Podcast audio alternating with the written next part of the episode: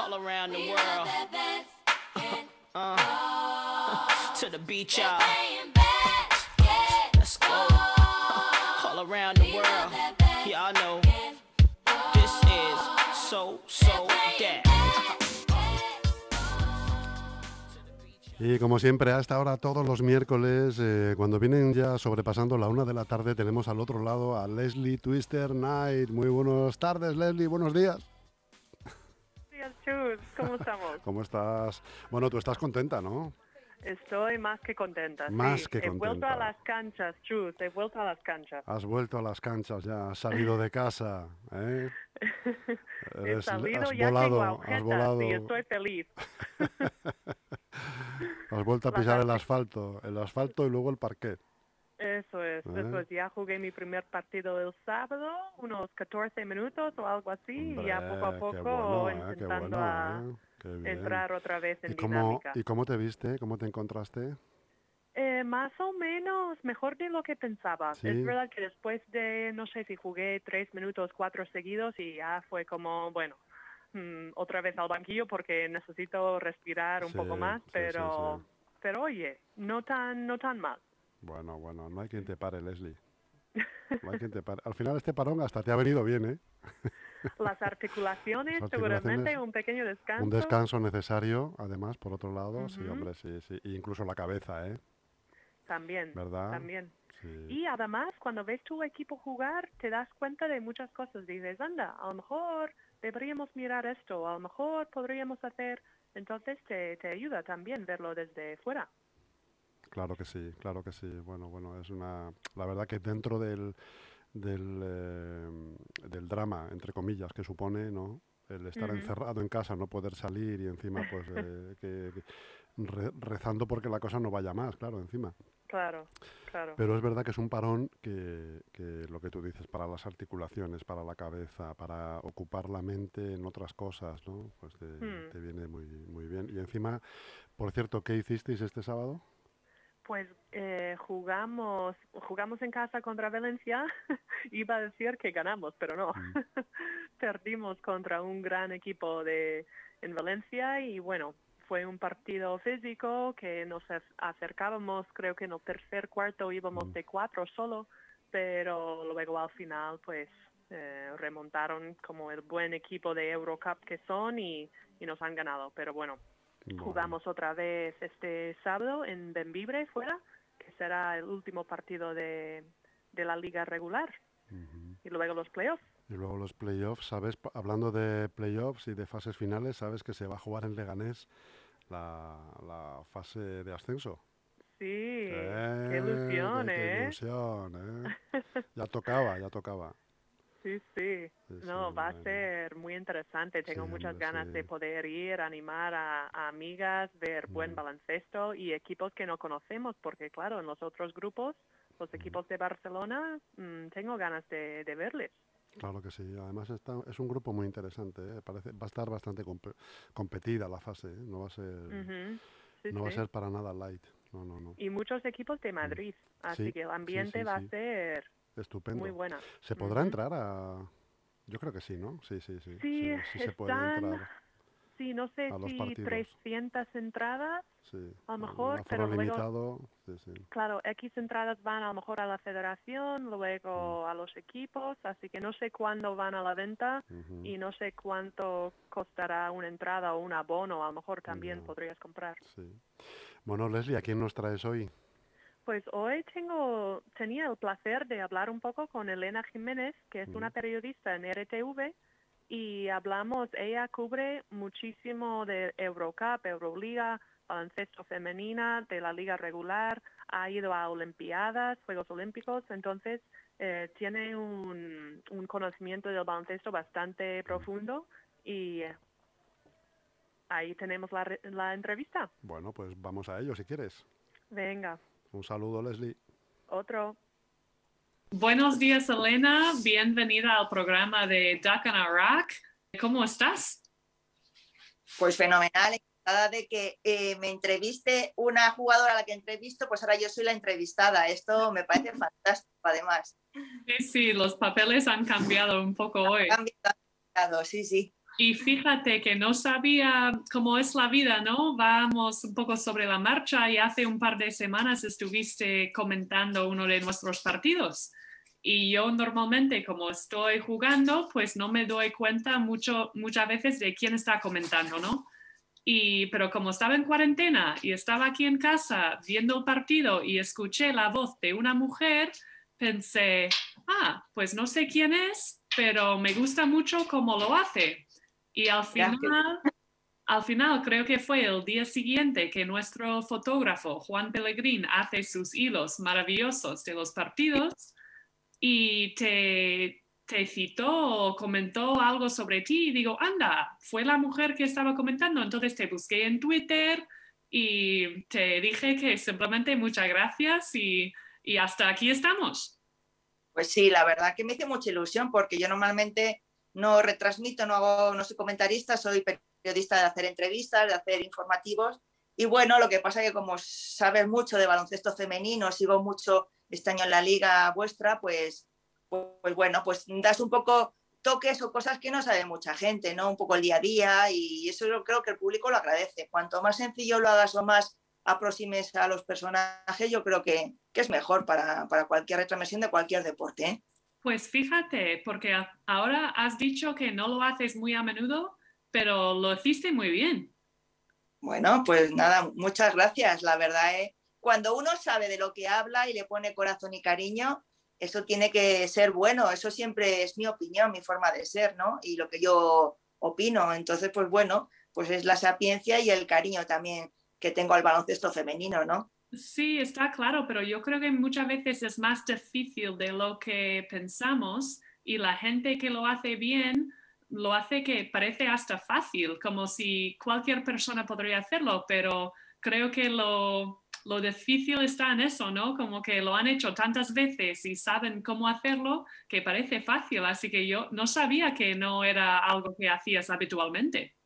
No, no, también tenía al, compañero al lado que es el que normalmente hace los comentarios y él lleva pues un poco el peso, el peso fuerte de la retransmisión. Tú, bueno, pues das detalles, pues conoces a alguna jugadora, pues me acordé de David que tampoco podía estar en el partido y dije lo importante que son todos los entrenadores, pues bueno, cosas que la gente que hemos jugado al baloncesto sabes que un, un equipo es importante desde el delegado al fisioterapeuta al primer entrenador, eso, eso está clarísimo, ¿no?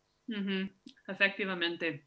Y además de trabajar partidos de la liga regular, también estás trabajando y, a tope con la Euroliga y el Eurocup.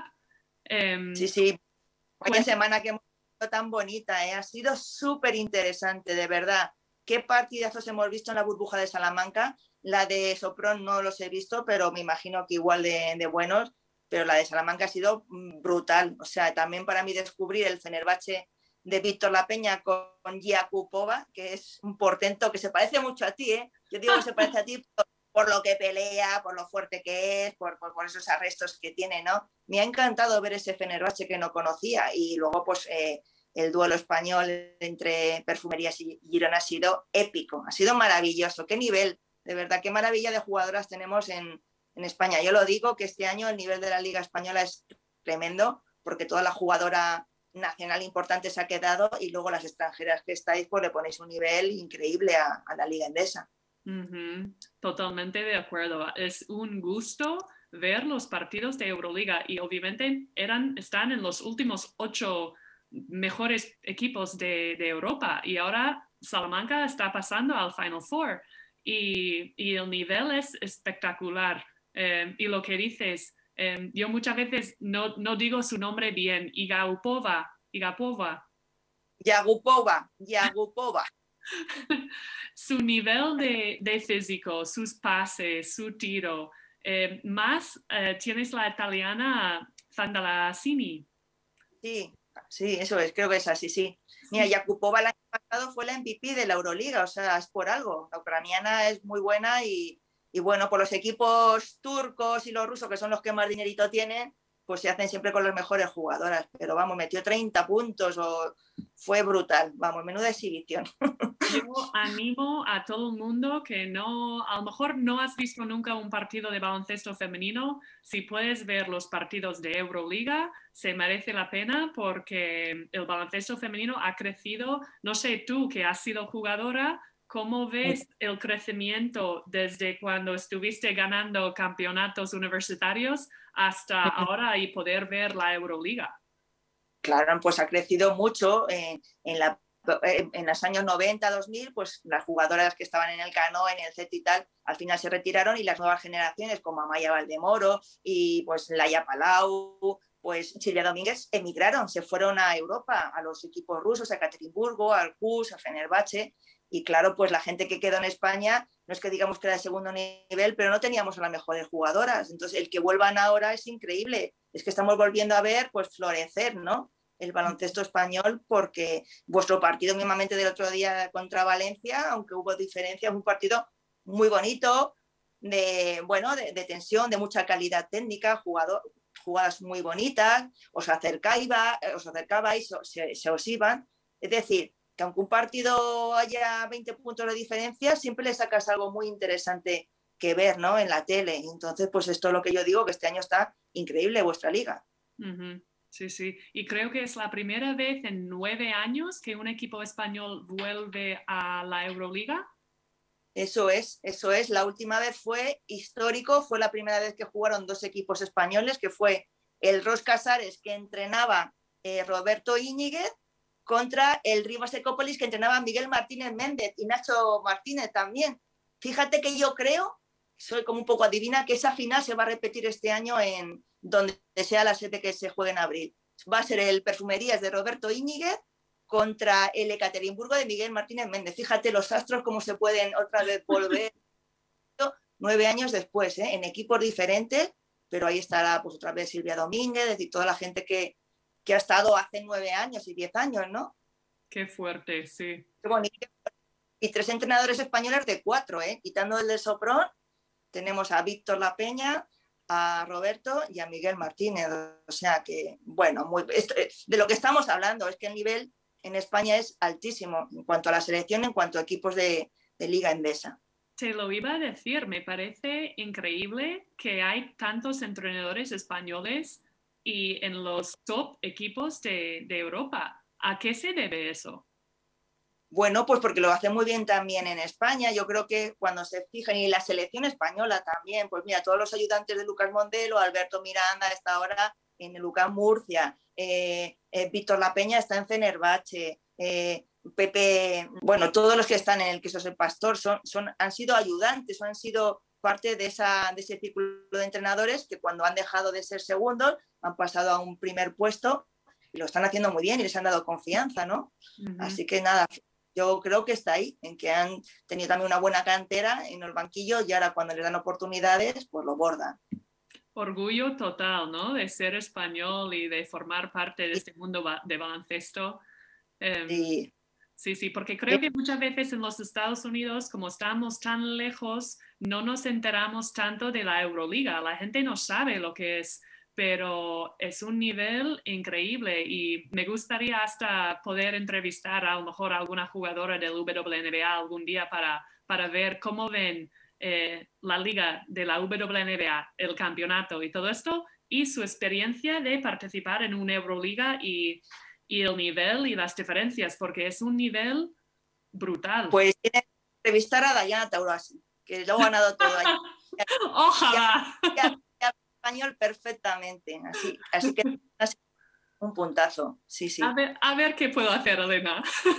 Claro, pues, hablamos con amigas de ella, Maya Valdemoro, gente que todavía tienen contacto y una bonita entrevista seguro que le gustaría, también para recordar tiempos también en Europa. Y ahora también tenemos el Eurocup, que también estás ahí siguiendo trabajando, y Valencia, que también está haciendo la primera vez que están en un Final Four de, la Eurocup y tiene muy buena pinta. Sí, sí, pues Valencia tiene un equipazo, tiene dos, dos quintetos, ¿no? Ya lo vimos el partido del sábado, ¿no? gente muy experta, pero también gente muy joven como Raquel Carrera, pues, pues toda la gente joven, pues Keral, pues mm, tiene banquillo para, poder optar a un título europeo y las cosas le están yendo muy bien. no sabemos dónde se va a organizar tampoco la Eurocup, pero, pero bueno, tiene yo creo que rivales asequibles para poder ser campeón de la Eurocup. En este proyecto que lleva cuatro o cinco años solamente, o sea que cuando desapareció el Roscasares de Valencia y en el año 2012, pues hubo un vacío y creo que fue en el 2016 cuando se volvió a, a, resurgir, ¿no? De la mano de Esteban Arbert, que estuvo también en, en Tornacotell y demás, y, y, bueno, Valencia necesitaba también tener otra vez un equipo en, en primera división, en Liga Nacional. Está muy bien y con las eh, instalaciones que tienen ahí y con el equipo ACB, mmm, es como son unos pioneros y me encantaría ver más, más equipos así, más vínculos con el ACB, más instalaciones así tan bonitas. Eh, Tú sabes, hemos jugado en la alquería, en la alquería over 40 los torneos que hacemos los veteranos, pues hemos ido ya dos veces y bueno, lo echamos un montón de menos, ahí nos juntamos 20, 30 equipos y qué instalaciones en la alquería. Cuando yo entré en el gimnasio para calentar y había una canasta dentro del gimnasio, dije, esto no puede ser verdad. Y es, verdad, es que es increíble. Tienen la camilla para los fisios, tienen aparatos, cinta, eh, todo tipo de, de, instrumental y una canasta para calentar y tirar dentro de un gimnasio, que eso yo no lo había visto en mi vida, ¿no? Yo tampoco. O sea que, pues, pues increíble, increíble y bueno, lo que está haciendo eh, eh, Valencia Basket y Roch, ¿no? El, el, el, dueño de Mercadona y el dueño de, del equipo, pues es muy bonito para el baloncesto. Que esta gente, estos mecenas, pongan dinero para fomentar el baloncesto, no solamente en lo profesional, sino en la cantera, porque eso lo disfruta la cantera. Campeonatos de España que se están jugando ahí, de cadetes, de infantiles, los mm, veteranos como nosotros, concentraciones de la selección. Pues ojalá hubiera esto en Madrid, que, que no lo tenemos. Yo lo echo mucho de menos, la verdad es envidia sana, pero, pero ojalá lo tuviéramos. Ajá. Y acabas de hablar de un torneo de over 40. Eh, cuéntame, Sí. un poco, cuéntame un poco de eso y cómo va. ¿Y tenéis entrenos Bueno. durante el año o es llegar ahí y jugar y pasarlo bien? Bueno, tú en unos cuantos años, si quieres, te fichamos, eres nuestro fichaje. Aquí a partir de 40, 40 y pico, ya puedes pertenecer al equipo. Pues mira, esto es una idea que se le ocurrió a Mónica Mesa, que fue jugadora de la selección española, eh, con Quique Ruiz Paz, que también es jugador de la CB, y, Andrés Valdivieso, y entonces eh, crearon un, un torneo para que veteranos, pues Iñaki, gente que ha jugado al baloncesto, eh, pues está en Mabezos, está Bárbara Alderete, muchas exjugadoras de la selección, Bonnie Hewer, pues pudieran jugar su torneo de veteranas. Y entonces empezaron en, eh, hacerlo en Santander, luego de Santander se hizo en Madrid, de Madrid se ha hecho en Valencia, en Murcia, y hay cuatro o cinco durante todo el año que se compite y bueno, nos juntamos con gente de Huesca, gente de Irlanda viene también, algún equipo turco ha llegado a venir, en concentración de viernes, sábado y domingo, partidos más cortitos de, de tiempo, pero lo pasamos fenomenal. ¿Tú sabes lo que es para mí volver a compartir una habitación que compartes tú con, con dos o tres compañeras de cuando jugaba hace 20 años? Es divertidísimo. Yo que soy una madre, volver a hacer concentración de equipo Qué bueno. es genial.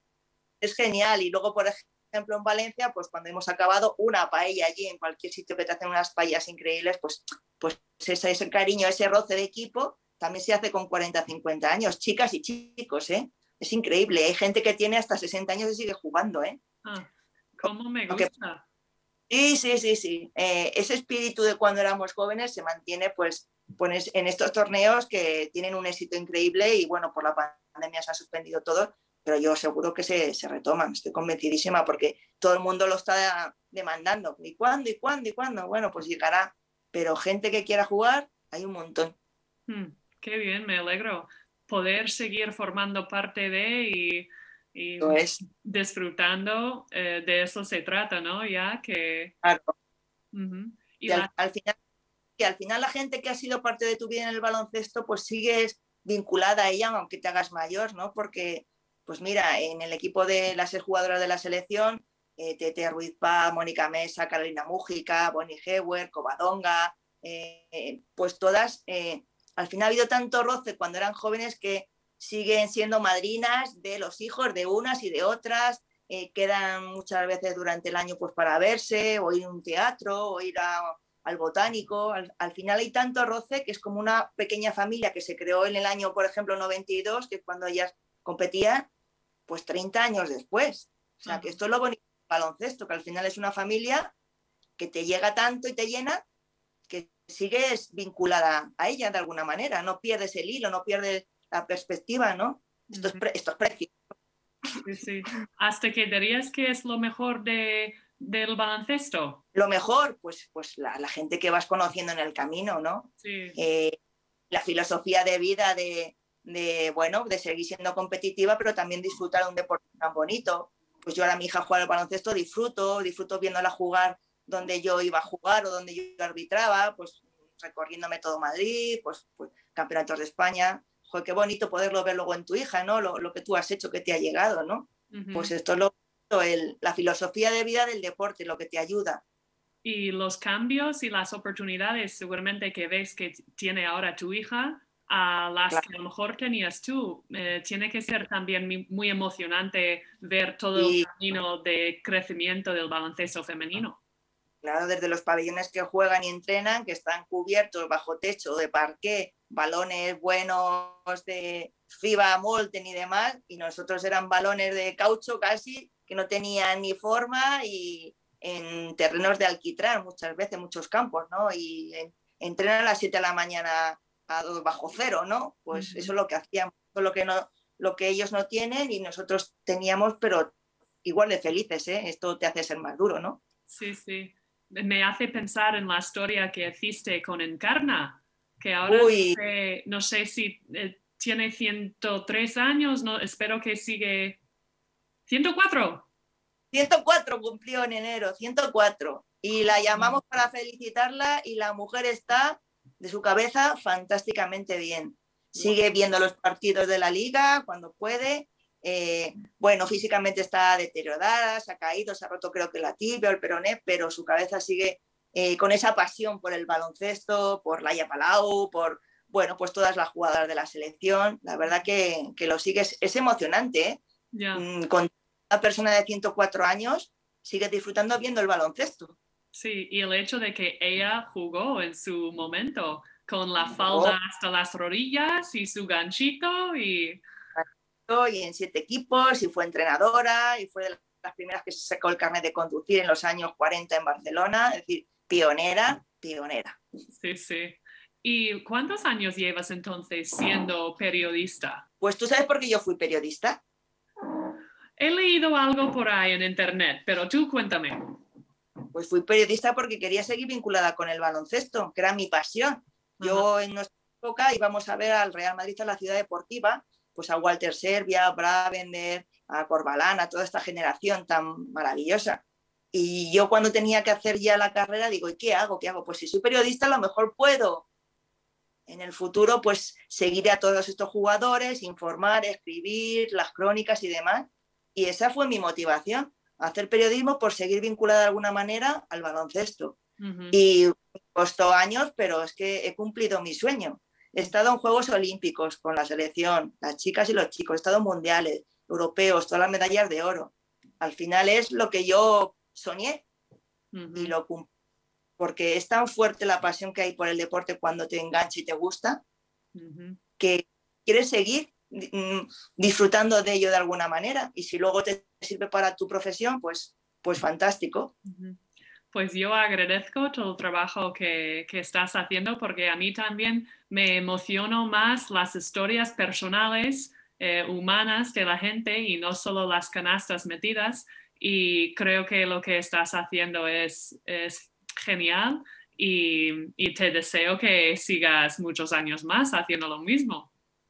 Pues hombre, la pasión no va a desaparecer porque Habrá una Final Four este año, la siguiente tenemos los Juegos Olímpicos con la selección española, la femenina, la masculina. Qué, bonito otra vez volver a vivir los Juegos, ¿no? Los de Río fueron fantásticos con las dos medallas, la de plata de las chicas y el bronce de los chicos, pero bueno, es que las expectativas para Río son también muy buenas, ¿no? Y mm. después habrá Juegos Olímpicos, otros europeos, y siempre, siempre hay un aliciente para seguir cerquita del baloncesto.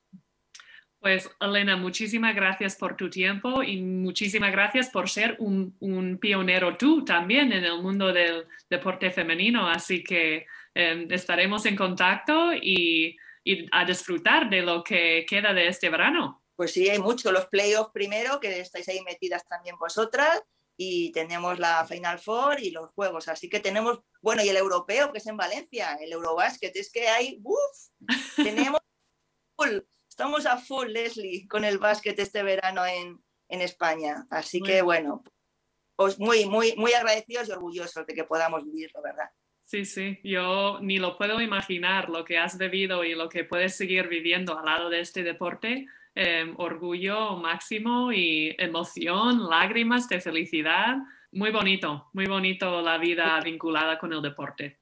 Y, sabes qué pasó también, que aparte de que sean muy buenos profesionales como jugadores, yo lo que he encontrado ha sido personas excepcionales. Es que ahora sí los jugadores de baloncesto no tienen nada que ver con los de fútbol, que es un poco el deporte que podamos comparar. No tiene nada que ver, la gente es muy próxima, muy humana, muy cercana y al final de tanto haces son amigos prácticamente, o sea, también formas parte de esa familia cuando vas de concentración y demás y se agradece. Y, y, sin hablar, leyéndote los ojos, pues sabes cuando puedes preguntar, cuando no. Es decir, hay una ética y un, un trabajo, hay una química especial que eso se, se nota con los años ¿no? de, convivencia. Y esto no lo tiene porque se lo digo de verdad, que yo he estado desde con Gasol en un vestuario hasta con Laia o Silvia o cualquiera, ¿no?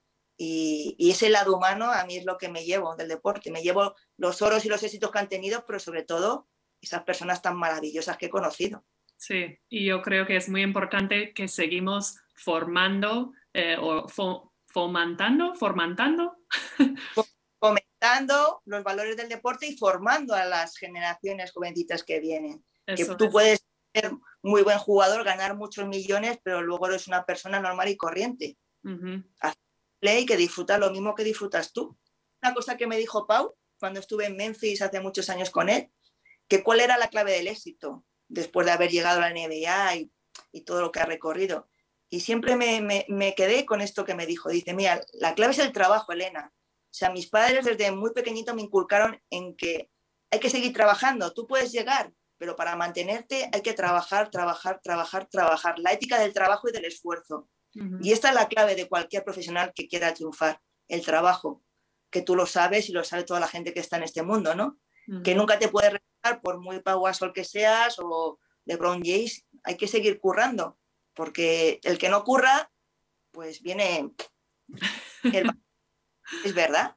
Claro. Entonces, pues, es seguir trabajando, esa la, esa es la clave de cualquier de cualquier triunfo, el trabajo. Y seguir trabajando aunque tienes 30 años o piensas que ya lo sabes todo, pues hay algo siempre que, en, que puedes mejorar. Siempre se aprende y de la gente joven también. La gente joven aprende de la experta, pero la experta de la gente joven, de la sabia nueva, de, bueno, las formas también nuevas que hay de baloncesto, ¿no? De los entrenadores, de todo. Bueno, Elena, muchísimas gracias. Tenemos que cortar ya, que la radio nos permite los minutos que tenemos, así que muchísimas gracias. Vamos a seguir siguiendo tu trabajo y, disfrutando de, todo lo que está por venir. Eso es. Pues nada, yo encantada y también yo te seguiré a ti, que me gusta también tener jugadoras como tú, que llevas muchos años en España. Eres como una española más y, y una peleona. Me encanta verte con esa actitud en la pista, Leslie, aunque eres veterana, pero eres un ejemplo, yo creo, para, para todas las jóvenes jugadoras de estudiantes y de los otros equipos. Bueno, muchas gracias, Elena. Nada, a ti. I like no interruption when the game is on. I like slam dunk to take me to the hoop. My favorite play is the alley oop. I like the pick and roll. I like the give and go. And it's basketball.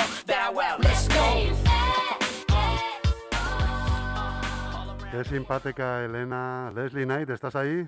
Hola, Chus, estoy aquí. Sí, sí. Oye, ¿Has escuchado? Sí, sí, simpática y mm, muy con mucho conocimiento sobre el baloncesto. Pero ¿le has escuchado hablar de los over 40? Sí. ¿Tú has jugado alguna vez en algún, torneo de esos? Sí, he jugado. Sí, pero bueno, yo tengo que decir que he jugado en la liga local ¿eh? hasta, eh, te diré, probable, si no recuerdo mal, hasta los 45. Hola. ¿Eh? O sea que sí, sí, he sido over 40. Muy bien, muy bien. Me parece muy divertido eso. Escúchame, Leslie, te voy a dar una primicia. No descarto volver. ¿eh? Amenazo con volver. Bueno, Así Tú me dices, estaré ahí en la grada con...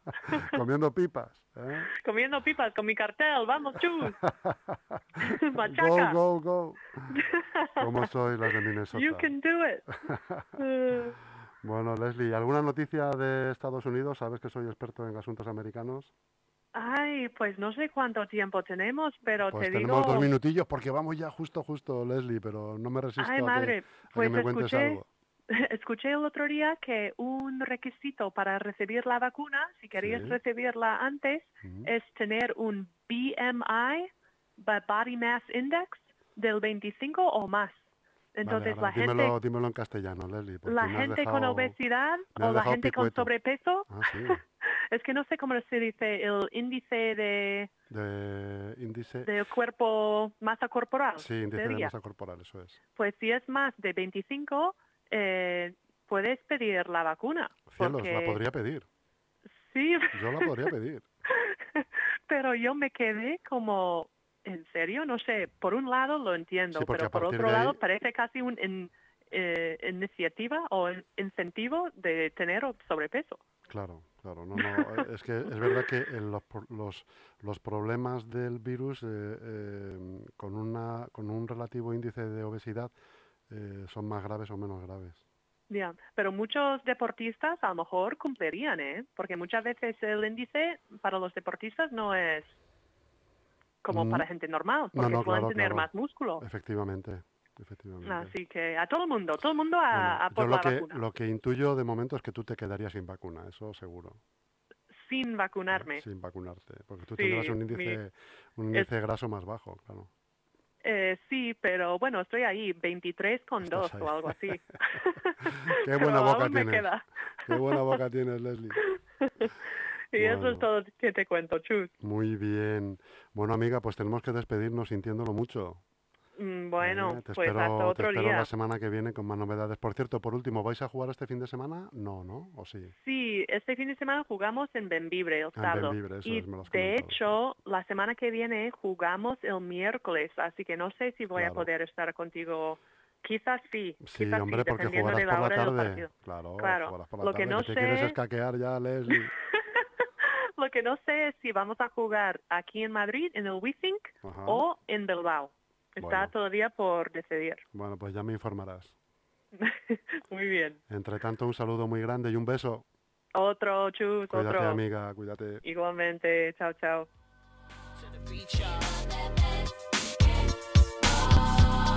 Yeah.